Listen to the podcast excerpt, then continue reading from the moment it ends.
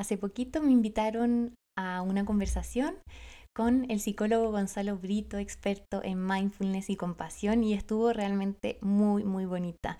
Está disponible en su página web, en cultivarlamente.com, y pensé que a ustedes también les encantaría poder escucharlas acá en el podcast. Esta fue una conversación súper interesante sobre cómo nuestro estilo de vida puede eh, beneficiar, ¿cierto? Nuestra salud física, pero también nuestra salud mental. Hablamos de compasión, hablamos de un montón de mitos distintos, resolvimos muchas dudas sobre alimentación y salud y también sobre estilo de vida, sobre cambio de hábitos, sobre compasión, así que los dejo muy invitados a escuchar este episodio.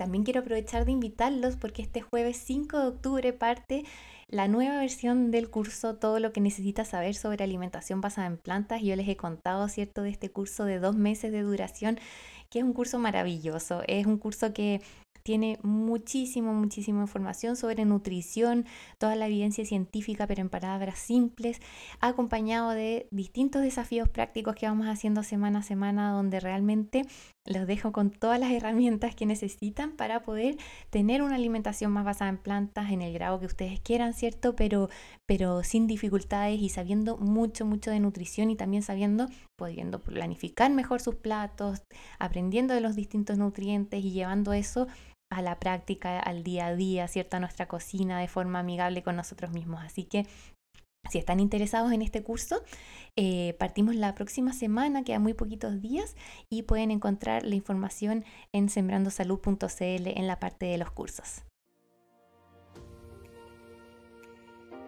Hola, soy la doctora Marina Gain Salain, médica investigadora especializada en neuropediatría, medicina del estilo de vida y alimentación basada en plantas en niños y adultos. En este podcast, Sembrando Salud, Vamos a conversar y aprender sobre cómo los hábitos de vida impactan nuestra salud. Nuestros hábitos como la alimentación, deporte, sueño nos dan calidad de vida y se relacionan con nuestra microbiota intestinal y también con nuestro cerebro. Mi misión es ayudar a niños, adultos y familias a vivir de forma saludable y consciente. Te invito a ser un participante de tu salud, vivir más saludables y plenos y aprender conmigo en Sembrando Salud. Bien, Marina. bueno, has hecho un montón de cosas en tu todavía corta existencia. me gustaría partir preguntándote, ¿cómo has llegado? ¿Cómo es que llegas a hacer lo que haces hoy, a lo que dedicas tu tiempo, tu energía?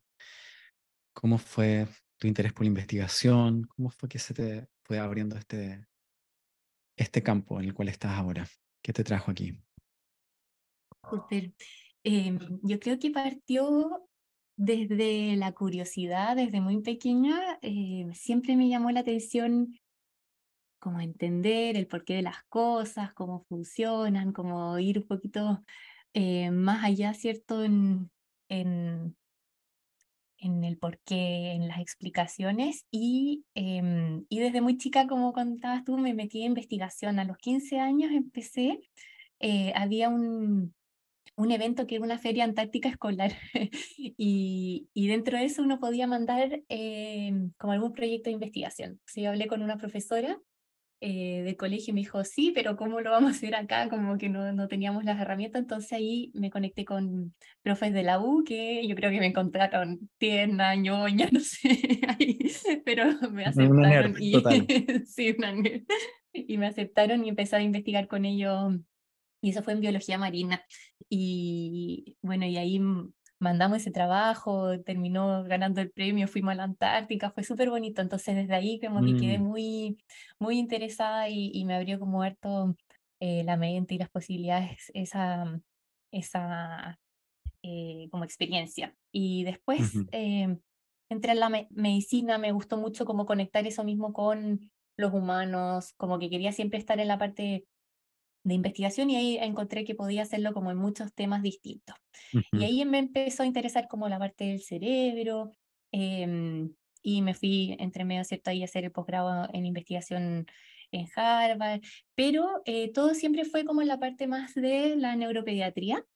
Y después por un cambio en mi estilo de vida fue que llegué a la medicina del estilo de vida, que en realidad en esos años anteriores como que no sabíamos mucho de esto y tampoco era algo que existiera como una especialidad. Ujú, Entonces fue más bien ya titulada con, con porque yo quise hacer cambios en mi alimentación, eh, que empecé a estudiarlo. Y de hecho fue...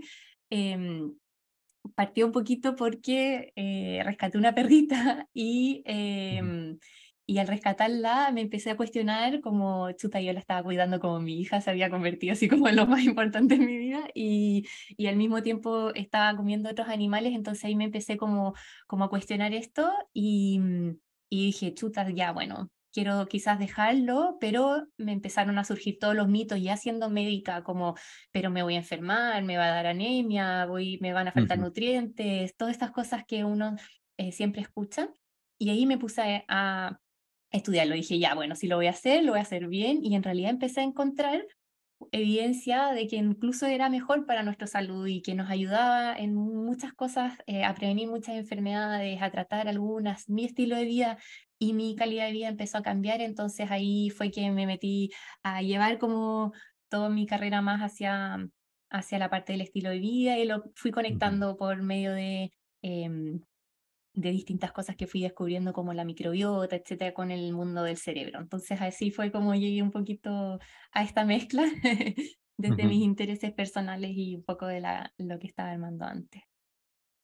Súper. Entonces, bueno, vamos a hablar de la Morita, Morita más adelante, porque es importante la historia. Pero tú cuando estabas estudiando medicina, estabas en un momento donde, donde tu propio estilo de vida no era congruente con una visión de salud más integral. Pues, ¿Tú estabas sufriendo de algunos problemas de salud que te mm, hicieron como cuestionarte tu estilo? Además del tema animal, que vamos totalmente. a hablar de eso después. Sí, ¿Puedes contarnos un totalmente. poquitito de eso?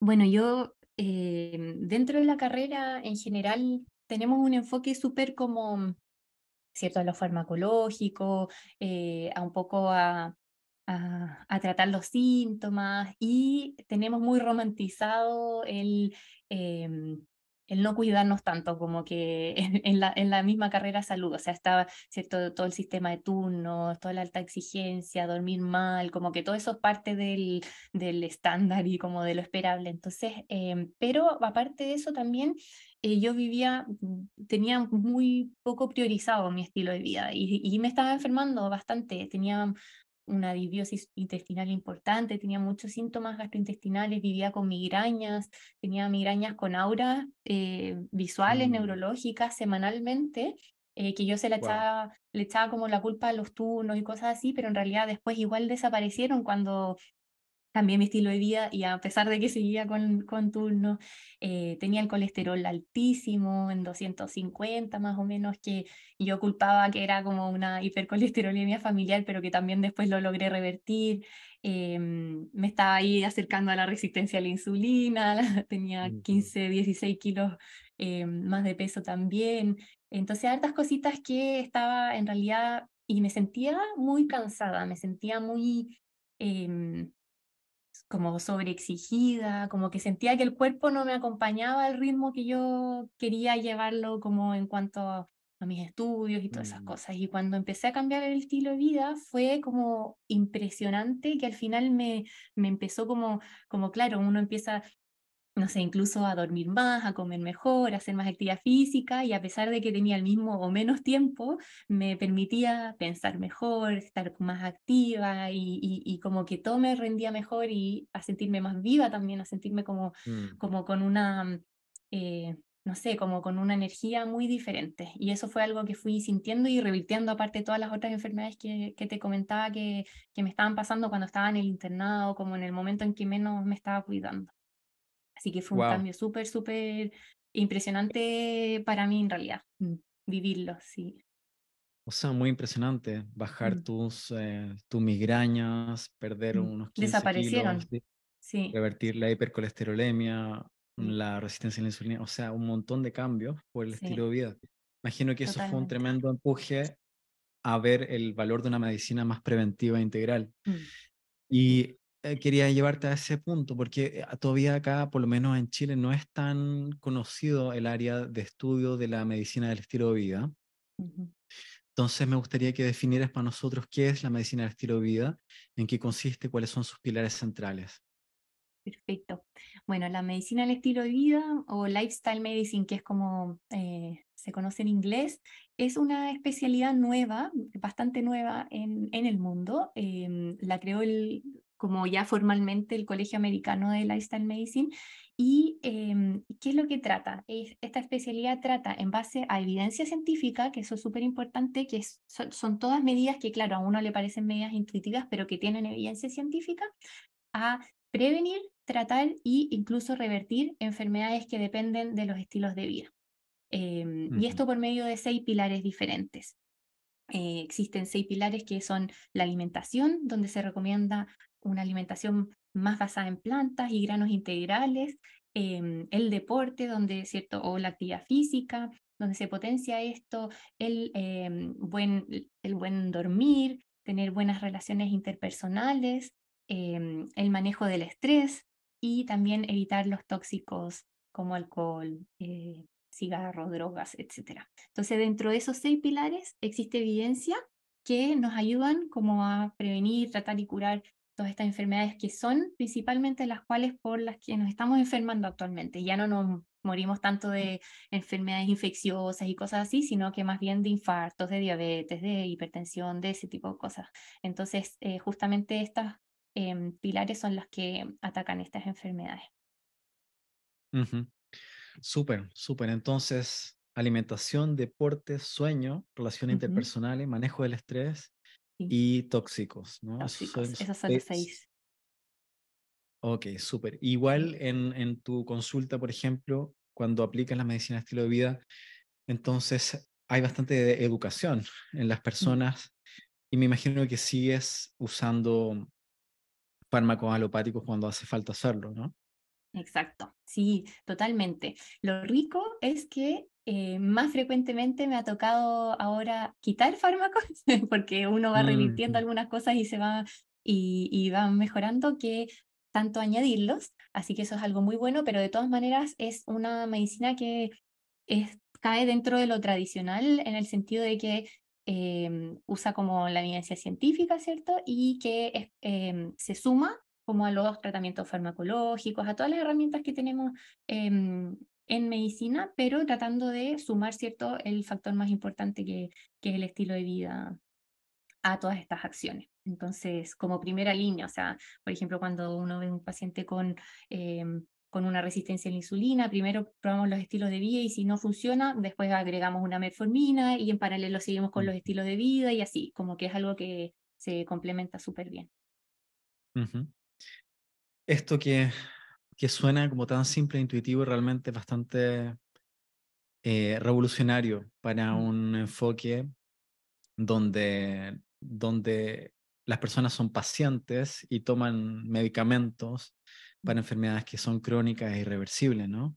Y, o sea, aunque yo soy consciente de esto que me estás contando ahora, yo mismo vengo de una familia donde todos tenemos colesterol alto, aunque yo no consumo productos animales hace bastante tiempo, aún lo tengo, eh, eh, donde hay una tendencia a la diabetes por parte de familia también, incidencia de demencia, y usualmente pensamos que estamos medio condenados por la genética, ¿cierto? Eh, y algo que dijiste que es bien clave es que esto no es una, un tipo de medicina que sea alternativa, complementaria, sino que es basada en evidencia. Y te quería preguntar cuál es la evidencia o qué tipo de evidencia hay respecto a cuál es la influencia genética y cuál es la influencia de nuestros hábitos de salud en, por ejemplo, nuestra longevidad o nuestro estado de salud en general. Súper buena pregunta. Eh, hay estudios muy lindos eh, sobre eso. Eh, bueno, en cuanto al porcentaje, se ha visto que de nuestra longevidad, más o menos el 20 al 30% está determinado por la genética. O sea, súper poquito comparado con todo lo que la puede determinar nuestro estilo de vida.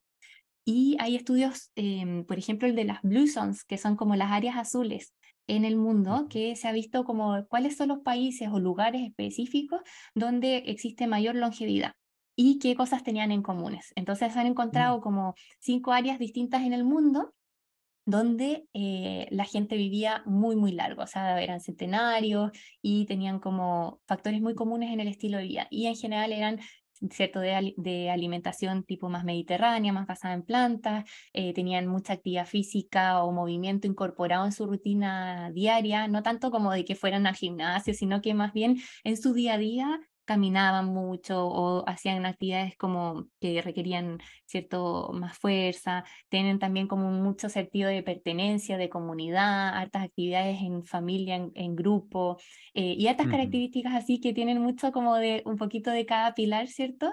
Em, y esto se ha visto que, claro, que, que prolonga la vida. Em, en ese porcentaje. Y bueno, y en general, por ejemplo, las enfermedades crónicas no transmisibles, que son eh, o sea, enfermedades que no son cierto contagiosas y que obtenemos como em, en realidad por el estilo de vida, como la diabetes, la hipertensión, el cáncer, eh, las enfermedades cardiovasculares, etcétera, de esas se ha visto que más o menos un promedio, el 80% de esas enfermedades dependen del estilo de vida. O sea, eh, el 20 más o menos es una determinante más genética pero mm. em, el riesgo, el 80%, o sea, si yo tengo antecedentes familiares, igual en un 80% depende de mi estilo de vida. Y en mm. diabetes, por ejemplo, en un 90% depende del estilo de vida. Entonces es súper harto lo que uno puede hacer em, y claro, igual pasa que muchas veces eh, tendemos a tener el mismo estilo de vida que nuestras familias. Entonces por eso a veces se siente más, ¿cierto? Esa como carga genética. Pero en realidad si es que uno vive con otros hábitos a los de tu familia, puedes en un 80% eh, como determinar de que en realidad no termines teniendo, por ejemplo, esa enfermedad. Eso me parece muy, muy potente porque me hace mm. pensar que finalmente son nuestras creencias las que nos enferman también. Porque si yo creo que yo estoy condenado a tener a diabetes porque toda mi familia tiene, probablemente tenga menos motivación de hacer un cambio conductual, porque ¿para qué lo voy a hacer si ya sé que voy a ser diabético, ¿no? Exactamente. Y lo que tú me estás diciendo, que en realidad el 80% de la libertad o de, de, mover la brújula hacia dónde va mi salud depende de lo que yo decido hacer. Me parece muy, muy potente esa idea. ¿Cómo, ¿Cómo se ha investigado la relación entre alimentación y, y, salud y longevidad? Si me puedes dar como algunos ejemplos. ¿Se ha investigado como comunidades en particular donde comen de cierta manera? ¿Se ha visto la edad promedio de, de muerte, por ejemplo? ¿O cuáles son los modelos de, investigación al respecto? Sí, hay hartos estudios em, y claro, de repente cuesta un poco tener como las poblaciones, pero em, por ejemplo, hay estudios en en comunidades adventistas que tienen como por religión eh, una dieta más basada en plantas, sin alcohol y como algunos factores que hacen que, que, sea como bien distinta de repente a una dieta más occidental, etc. Y se ven cambios muy importantes en en longevidad, en riesgos cardiovasculares, en diabetes, en hipertensión, etc. Y también, por ejemplo, hay algunos metaanálisis que como que resumen un poquito toda esta información en cuanto a alimentación basada en plantas, por ejemplo. Em, y muestran una reducción importante en em, cuando hay una alimentación basada en plantas que reduce mucho eh, la obesidad, ¿cierto? La diabetes, la hipertensión, el cáncer de colon, Em, las enfermedades cardiovasculares como los infartos, etc. Y son porcentajes importantes de 15, 20, 25% según, eh, según la enfermedad en particular, cuando, por ejemplo, uno tiene una alimentación más basada en plantas. Eh, son estudios súper grandes de miles, miles de personas y, y, y se ha visto como muy claro, como que ya no hay muchas dudas en cuanto a este tipo de asociaciones. Ok, tú dirías que que la evidencia no es controversial al respecto, entonces está bastante claro esa correlación.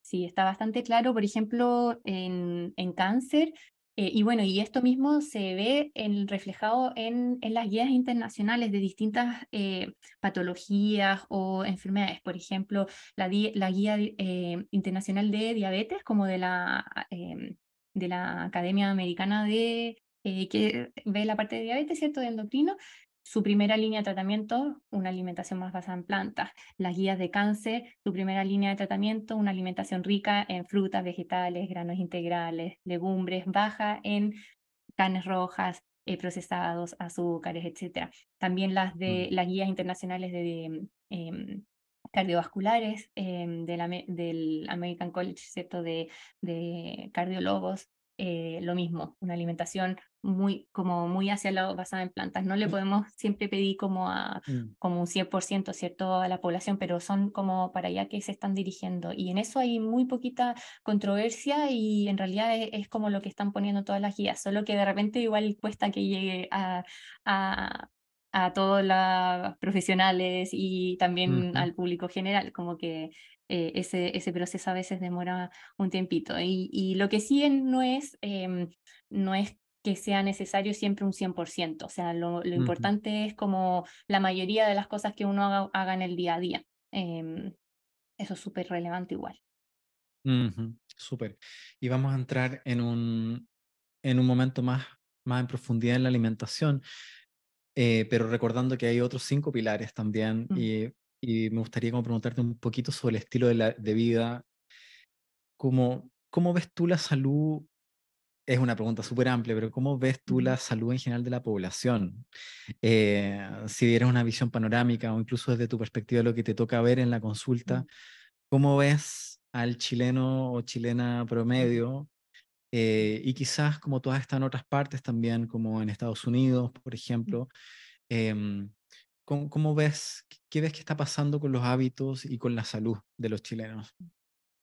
Es, es triste igual porque en realidad tenemos muy, muy malos hábitos en general y está Mm, tan normalizado em, que, que nos acostumbramos a eso. Y es un poco lo que me pasaba a mí también. Yo no pensaba que era una persona que estuviese con alguna enfermedad o que estuviese como con un mal hábito de vida. Si a mí me preguntaban, yo decía que era sana y que estaba ujú, impecable porque eran cosas como que tenía normalizadas y, y hay harto estudio de eso igual, hay como que uno le pregunta a la población, por ejemplo, si tú te consideras saludable o no, o si comes saludable o no, y mucha gente en realidad piensa que sí, pero, pero cuando uno va a los números y va al día a día, en realidad estamos súper, súper lejos de eso y, y tenemos un ambiente también que lo propicia, o sea, estamos en un ambiente lleno de, re- de de propaganda y de influencia y, y de ultraprocesados que son adictivos y cosas que hacen que mm, sea mucho más difícil. O sea, es em, como que realmente hay que hacerlo de forma muy consciente para, para un poco ir como en contra de todo lo que te sugiere el ambiente en el que estamos mm. viviendo. Mm, Pero sí, y Entonces hay tenemos, mucha, tenemos mucha una, patología ujú, por esto. Sí, tenemos y que una autopercepción distorsionada. Mm, Tenemos una autopercepción distorsionada que creemos que estamos sanos cuando quizás no lo estamos. mm, Y los números, tú no sé si manejas algunos datos como de, mm, por ejemplo, porcentaje de sobrepeso, obesidad o mm. algún otro indicador eh, de salud más macro.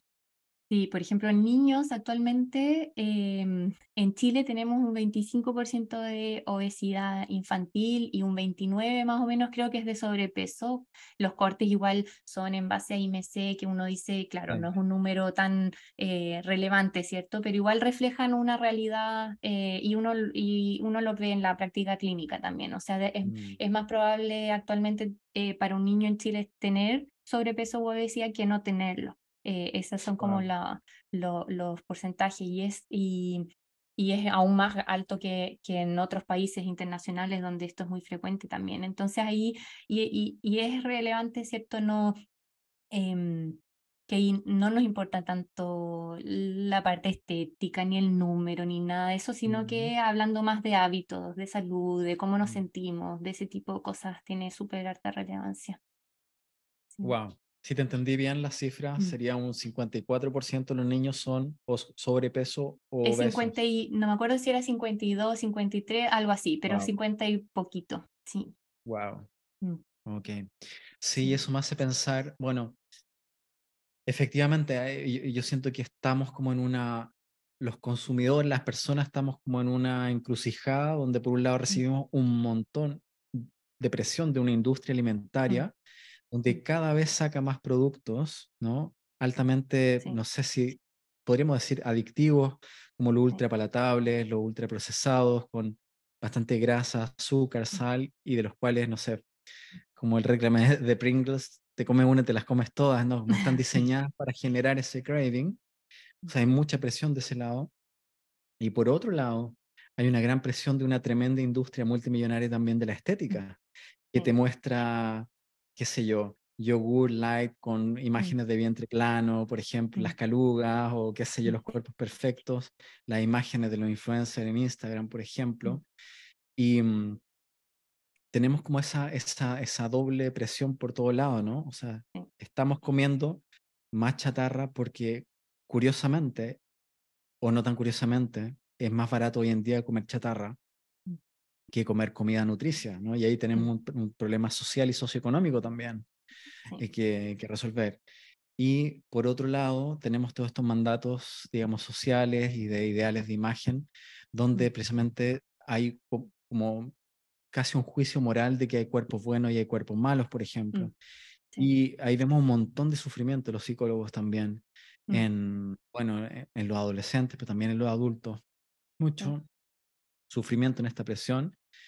Y otro elemento más que veo es que muchos de estos alimentos que son altamente procesados, altamente adictivos, cumplen una función emocional importante de regulación, solamente que dura muy poquito tiempo, muy ¿no? poquito, mm, sí. Y después te dejan un vacío, más ansiedad y mm, aumenta el ciclo, sí. Funcionan igual que, que otros tipos de adicciones en grado menor, pero, pero también te van generando eso. En niños, en, en la parte cerebral incluso se ha visto que, mm, que esto va modificando el control de impulsos. Eh, hay, hay estudios en neuroimágenes, por ejemplo, que ven en niños que tienen obesidad, eh, que se va modificando especialmente como zonas del área frontal que nos permiten también controlar, Wow. inhibir nuestras, eh, nuestras como impulsos, ¿cierto? Y que hacen que justamente sea después más difícil todavía em, controlar esta, em, eh, como estas decisiones. Entonces, eh, incluso a nivel cerebral se han visto cambios cuando nos estamos, ¿cierto? Eh, siempre rodeando con estas comidas em, más adictivas. Mm, Mm, Eso me hace pensar en, eh, en cómo estas comidas tan atractivas, ¿no? Eh, la comida rápida, alta en grasa, alta en azúcares y, y sales, mm, van directo al sistema límbico, ¿no? mm, Sí. como lo que hacen los algoritmos de algunas redes sociales, como TikTok, por mm, ejemplo, sobre todo, pero otras también, es la satisfacción inmediata y efectivamente eso va bloqueando nuestra capacidad de tomar decisiones más desde arriba hacia abajo, como Mm, pensar qué es lo que me hace bien mm, a mediano y a largo plazo. Y a propósito de eso, te quería preguntar qué es lo que estás viendo en la consulta o cómo lo piensas tú, es el tema de, de la tecnología, de los teléfonos, de las redes sociales, en particular cómo trabajas con niños también, ¿qué impacto estás viendo ahí? mm. De, en, de hecho, en, bueno, yo estoy armando un poco, ¿cierto?, la medicina y el estilo de vida infantil. Em, estoy tratando de armar, ¿cierto?, qué es la evidencia que hay en cada uno de estos pilares, porque hasta ahora siempre se ha visto más en adultos. Ujú, Em, la medicina estilo de vida en todas partes que uno la estudia, etcétera, es en adultos. Y en infantil Dentro de los pilares de tóxicos, em, uno de los principales que estoy viendo yo es la parte de pantalla justamente, porque claro, en adolescencia igual tenemos cigarro, alcohol, drogas, etcétera, pero cuando vemos los tóxicos desde la infancia más temprana, ahí el efecto que vemos es el de las pantallas. Y, mm, y hay mucha, mucha em, dependencia y adicción y se ha visto su impacto también en el neurodesarrollo, se ve como esto disminuye, ¿cierto?, algún, un poquito em, capacidades cognitivas, de capacidades sociales, le- de lenguaje, de distintas cosas em, como que están asociadas, ¿cierto?, a el- los distintos aprendizajes que se van eh, mermando cuando estamos con tanta mm, pantalla en los niños. Así que sí, se ha visto un, un impacto súper importante en ese, en ese sentido. Y también disminuye el juego libre, la creatividad y tantas otras cosas positivas cuando, cuando se da más el espacio, ¿cierto?, para mm, aburrirnos un poco en, en, en, en la infancia. Sí, qué lujo tuvimos quienes pudimos aburrirnos, ya no mirando el techo, sin pantallitas. Mm, Y realmente es como un, experimento social a gran escala, porque en miles de años de evolución como especie, tenemos apenas 15 años de redes sociales, ¿no? O sea, es muy, muy, muy nuevo. Y, mm, y bueno, ya sin redes sociales, por ejemplo, era muy difícil la adolescencia, ¿no? Mm. Y todos los temas con la imagen corporal, el tema de, de pertenencia, la comparación, multiplica eso por millones de, de espejos, ¿no? De reflejos que te que opinan sobre ti, básicamente. Bueno, hay que hablar del ciberbullying y todas esas demás complejidades. Tienes un trabajo bien difícil, Marina, porque estás con, o sea, estás con, eres como un, un, Quijote, bueno, te voy a acompañar, somos un poco Quijotes también, mm. eh, yendo un poco contra molinos de viento gigantes que tienen grandes fuerzas mm. económicas, industriales, ¿no? Em, trabajando entonces, me gustaría preguntarte cómo trabajas esto. Por ejemplo, tienes una familia con un niño que está con sobrepeso, eh, ah, en la evaluación ves que el niño toma un litro y medio de Coca-Cola al día, por ejemplo, viene enganchado con eso hace tiempo. Em, en una casa donde las pantallas están ilimitadas, por ejemplo, el niño ya tiene su, su teléfono, por, por ejemplo, los 10 años, pero está con síntomas el niño, ¿no? Mm. está enfermando. ¿Cómo, ¿Cómo haces tú ese, ese trabajo? Eh, ¿En qué consiste el trabajo con ese tipo de familia, por ejemplo, que te consulta? Súper linda pregunta.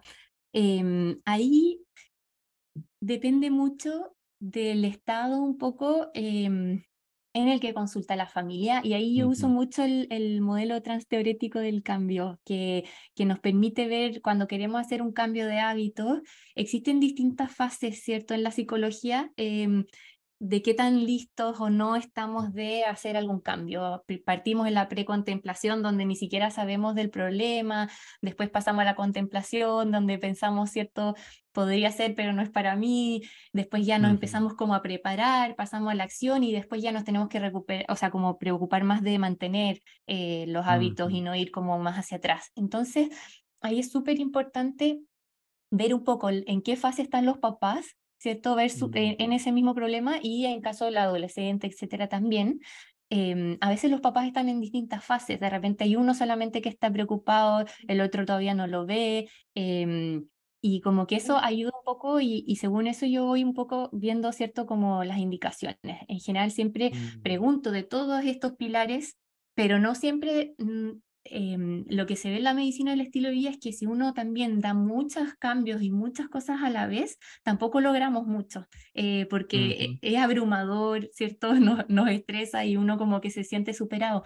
Entonces yo trato de elegir un pilar donde veo que voy a quizás a mm. tener más impacto y donde también la familia ya está más lista para hacer, tomar acción, y ahí eh, me centro al menos en esa primera instancia.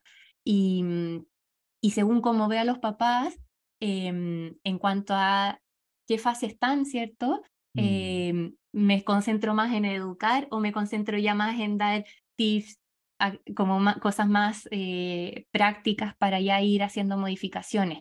Eh, si es que hay un papá que está muy todavía, ¿cierto? Que no quiere, eh, me, concentro más en la educación. Si es que ya están listos, me voy más a los tips. Y lo que es súper, súper mm. importante en situaciones así es que el cambio y todas las indicaciones como de la medicina de estilo de vida infantil tienen que ser familiares. Eso es algo crucial, mm. porque mm, no le podemos decir eh, ¿cierto? Al niño, entonces ya, entonces él no va a tomar Coca-Cola mientras todos están tomando Coca-Cola alrededor de él, eso no sirve. Em, entonces ahí eh, es súper importante que son cambios familiares y por eso yo veo mucha consulta de la familia completa.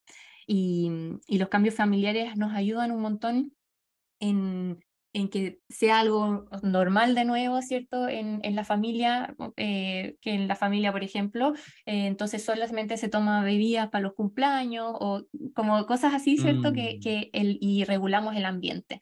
Y cuando regulamos el ambiente es mucho más fácil decidir, porque es mucho más fácil decidir entre tres cosas ricas de frutas, etcétera, que si nos ponen una fruta, una papa frita, una bebida, una hamburguesa, como que las decisiones con un ambiente así son mucho más difíciles. Entonces, manejo mucho la parte ambiental, la parte familiar, y, pero siempre pensando un poquito en una acción primero. Y cuando ya logramos hacer cambios en una cosa, eso a la familia le genera orgullo, de logro, también te genera dopamina a nivel cerebral, ¿cierto? Es como lo logramos, mejoramos en esto y ahí uno dice, ya, ok, ahora podemos tomar otro pilar o otra acción que pueda ir eh, eh, teniendo ciertos efectos positivos. Y de hecho, cuando ya logran uno, una acción, eh, muchas veces ellos mismos empiezan a sumar algunas otras, como solitos, porque ya se motivan y ya es algo que se les empieza a dar de forma un poquito más más orgánica, pero esa es como la forma un poco en que, en que lo voy direccionando.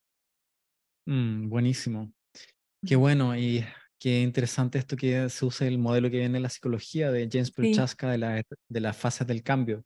Esa voy a, voy a decir algo así muy brevemente para los que no sean del ámbito.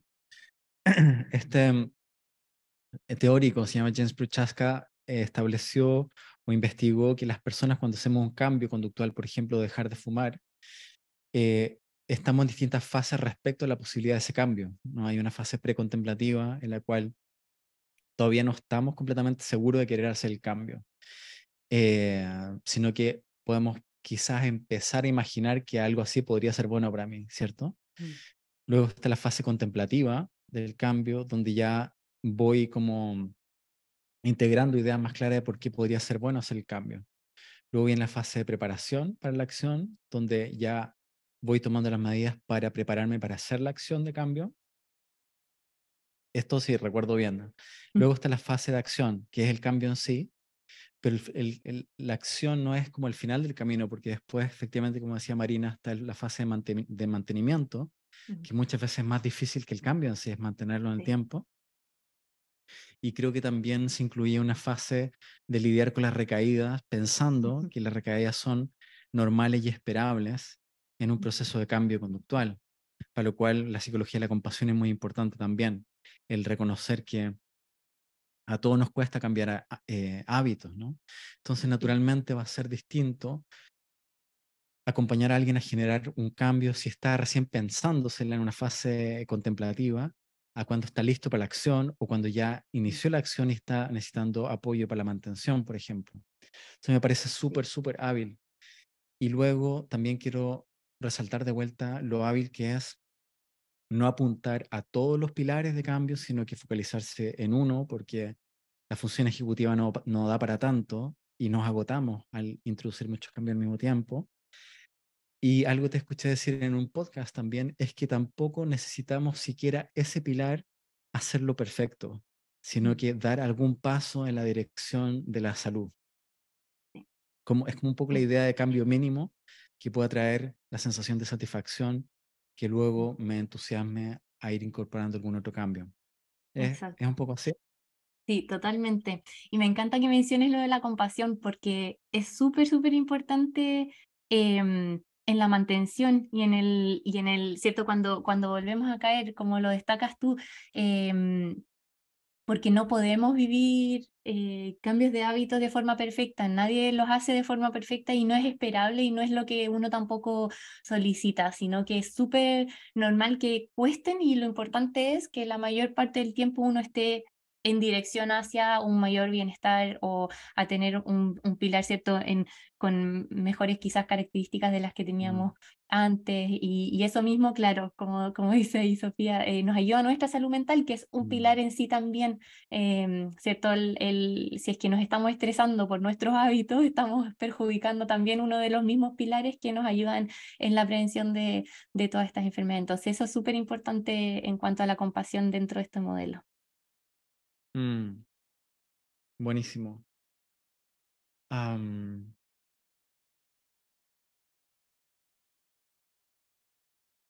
cuando una persona está como en contemplación o en precontemplación, ¿qué hace, ¿cómo motivas a esa persona, a esa familia a considerar un cambio? Ahí va más por la educación.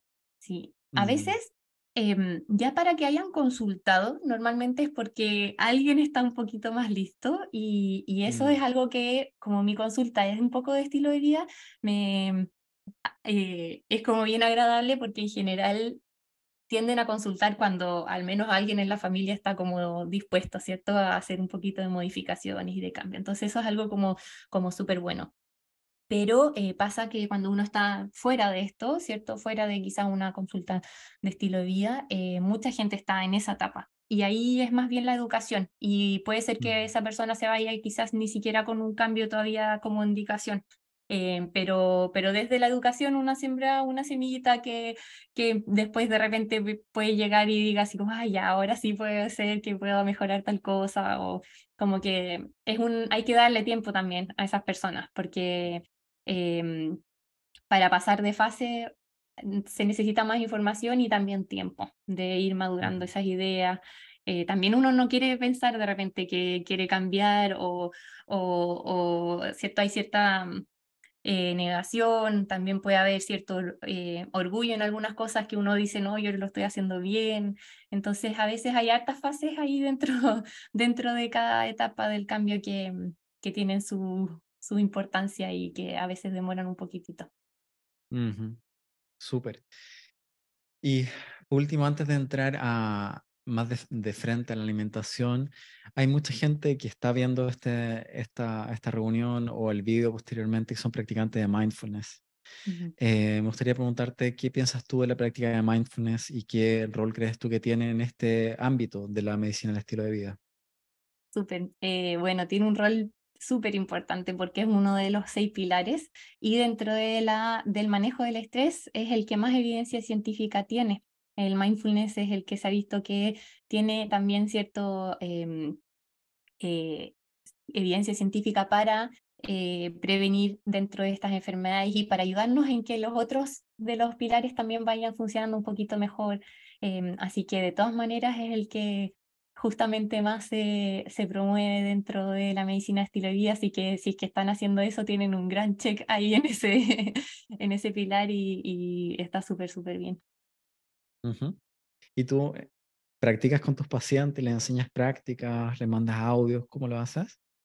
Em, te los mando a ti, a algunos, otra, o a otros, pero sí. Igual les enseño algo básico al principio, pero yo no estoy como entrenada en, en, en enseñarlo, así que ahí yo los derivo y por eso es tan importante el, el trabajo multidisciplinario, de que tengamos ciertos mm. psicólogos, nutricionistas, etcétera, participando en conjunto y, cada uno ayudando en, en, lo que más, más, más les sirve, ¿cierto? Pero, por ejemplo, que me preguntan harto en la parte de microbiota intestinal, o sea, ahí el mindfulness hace, hace maravillas en realidad en todo lo que es conexión con el cerebro, intestino y siempre ahí eh, yo derivo también, mando algunas sugerencias para partir, pero, pero trato de que ojalá lo puedan hacer igual con, con guía y que si es que les gusta, cierto que lo vayan aprendiendo y todo eso. Mm. Súper. Vamos a hacer un, un intercambio ahí entonces. Muchas gracias Gonzalo por tus preguntas y por la invitación lo pasé también en esta conversación. Esta es la primera parte, lo dividí en dos secciones para que tengamos tiempo, ¿cierto? El podcast me encanta que lo puedan escuchar mientras van manejando o mientras van haciendo alguna otra cosa. Y así em, dejamos la segunda parte para el segundo capítulo. Nos vemos.